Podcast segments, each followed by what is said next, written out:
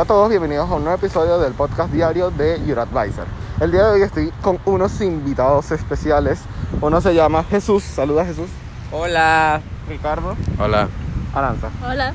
Eh, el día de hoy vamos a estar hablando un poco entre nos, cómo han ido, les voy a comentar ciertas cosas de tecnología para ver qué opinan y demás. Entonces, comencemos. Ricardo, ¿qué tal tu vida? Eh, bien. ¿Alguna- Un poco más de lo común y ya. Los diarios y ya. Literalmente. Jesús, ¿algo que comentar? ¿Algo que ¿Sobre, comentar? ¿Sobre qué? Sobre tu vida, cómo te ha ido. Todo bien, vamos cambiando constantemente, creo. Sí. Sí. Aranza, ¿cómo va tu vida? Todo chill. Ok, eh, la mía, bueno, acabo de salir de clases de teatro, normal, y me encuentro caminando por un parque con esta gente. Por eso les pido disculpas si se escucha mucho ruido de fondo. Ok, vamos con una noticia, a ver si les gusta o no. ¿Saben lo que es el Touch ID? ¿Qué? Touch ID. Ajá. Sí. El Touch ID es el desbloqueo, es el desbloqueo por huella. O sea, ya lo ubicas. Sí, eso no lo tienen los Ok. de ahorita, ¿no? Los ahorita no. Para el iPhone 15, que es para el próximo año, sí. No hemos terminado de salir el iPhone 14 y ya están ¿Hay hablando iPhone el 15. ¿Hay noticias para eso? Sí. Ayer salieron dos noticias. Una de ellas es que aparentemente van a quitar el Face ID. ¿Sabes qué es el Face ID, verdad? Sí. Desbloqueo por cara. Y van a incorporar el Touch ID si no logran encontrar una manera de que los sensores del Face ID lo pongan debajo de la pantalla. O sea, van a volver a la misma vaina. Probablemente vuelvan al Touch ID si no logran de esconder dos sensores del Face ID que en esta generación aparentemente no se logró esconder por problemas técnicos y que la tecnología aún no da para eso. Pero funciona mal el Face ID. Eh, El Face ID es el desbloqueo de cara, o sea, el del iPhone, el Face ID es el desbloqueo de cara con mejor seguridad que hay ya en todos los desbloqueos del mundo, en el mundo de los teléfonos.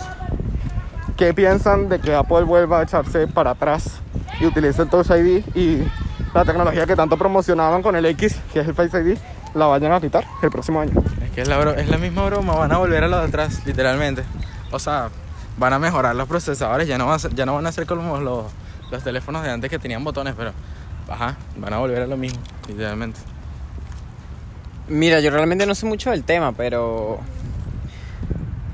mientras que iPhone o Apple, mejor dicho, mantenga la calidad de los teléfonos y digamos estemos acostumbrados a lo que a lo que ya tenemos en el futuro, eh, súper bien. O sea, la calidad, la foto, eh, como dice Germán, los procesadores, todo ese tema, la verdad, el Face ID o el, ¿cómo es que se llama el otro? ID. Touch ID eh, me parece exactamente lo mismo porque solo vas a desbloquear un teléfono, tampoco es algo tan tan profundo como, no sé, una cámara, una memoria, algo así.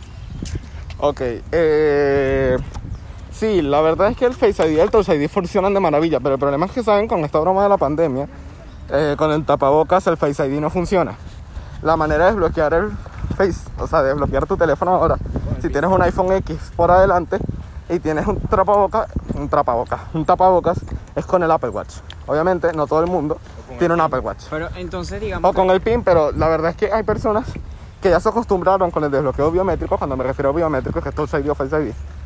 Y volver al código a veces o tarda mucho o se le hace incómodo. Obviamente, si pasamos de bloqueo geométrico a Face ID o Touch ID, la idea es seguir adelante, no volver para atrás. o sea, digamos Eso es lo que yo pienso. Digamos que esto entonces está pasando por pandemia. Lo Sí. van a cambiar por efecto pandemia. Aparentemente sí, pero tampoco yo creo que lo cambien, mi opinión personal, es porque la pandemia estalló en el 2020. El iPhone 12, 2020, no tiene ni Touch ID en el botón, cosas que otros productos de Apple sí tienen en el botón.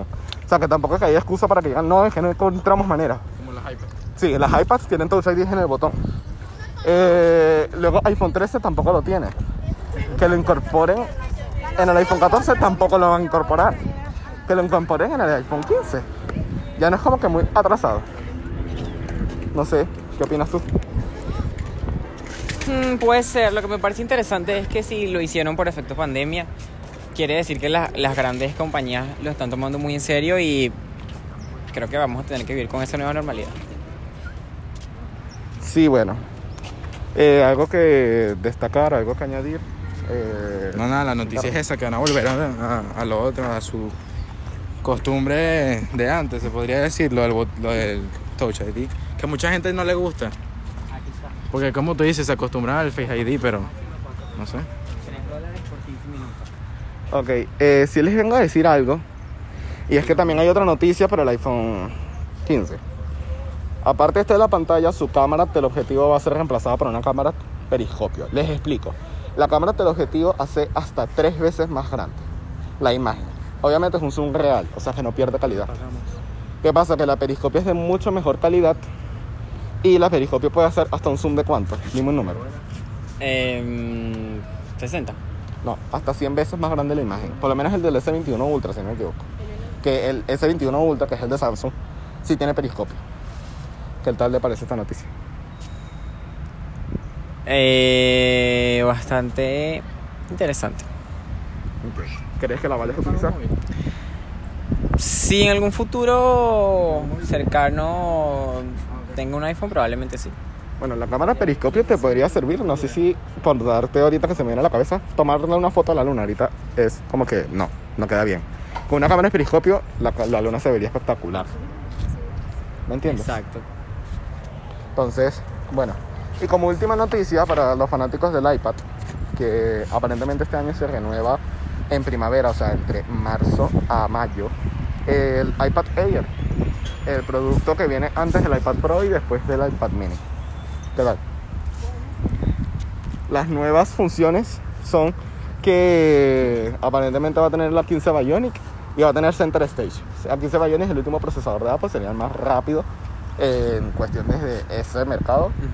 Y el Center Stage es que la cámara frontal es una cámara gran angular, es una cámara ultra gran angular, o sea que capta mucho más.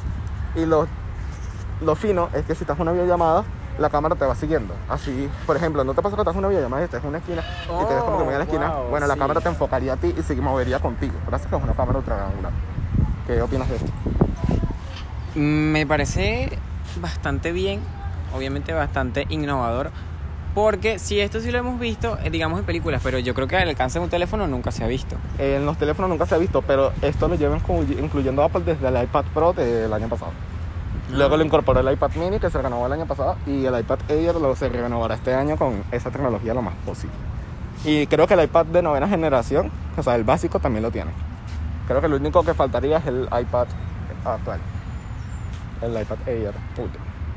Esas son todas las noticias del día de ayer, que justo cuando estaba grabando el podcast diario del día de ayer, pocos segundos después salió esa noticia. Ya no me dio tiempo de editar el podcast, entonces bueno.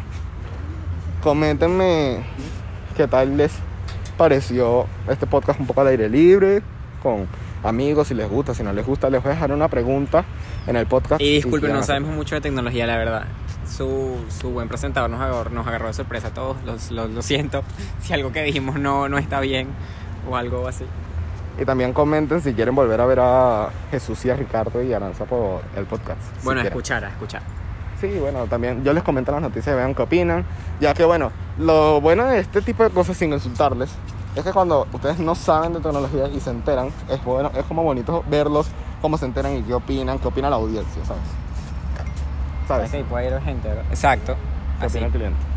Claro. Bueno. y, exacto, nosotros de repente no lo vemos desde ese punto de vista de Germán, que sabe más, pero sí nos orientamos más a esa clientela, pues. Sí. Entonces, bueno, eh, yo me despido. Eh, espero que tengan un excelente día y espero que hayan disfrutado de este podcast diario.